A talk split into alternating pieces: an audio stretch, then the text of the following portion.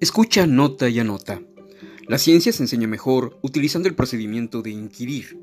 Así como la lectura es un medio fundamental para explorar lo que se ha escrito, así también la ciencia es un instrumento fundamental para explorar lo que se puede probar por la observación y la experimentación.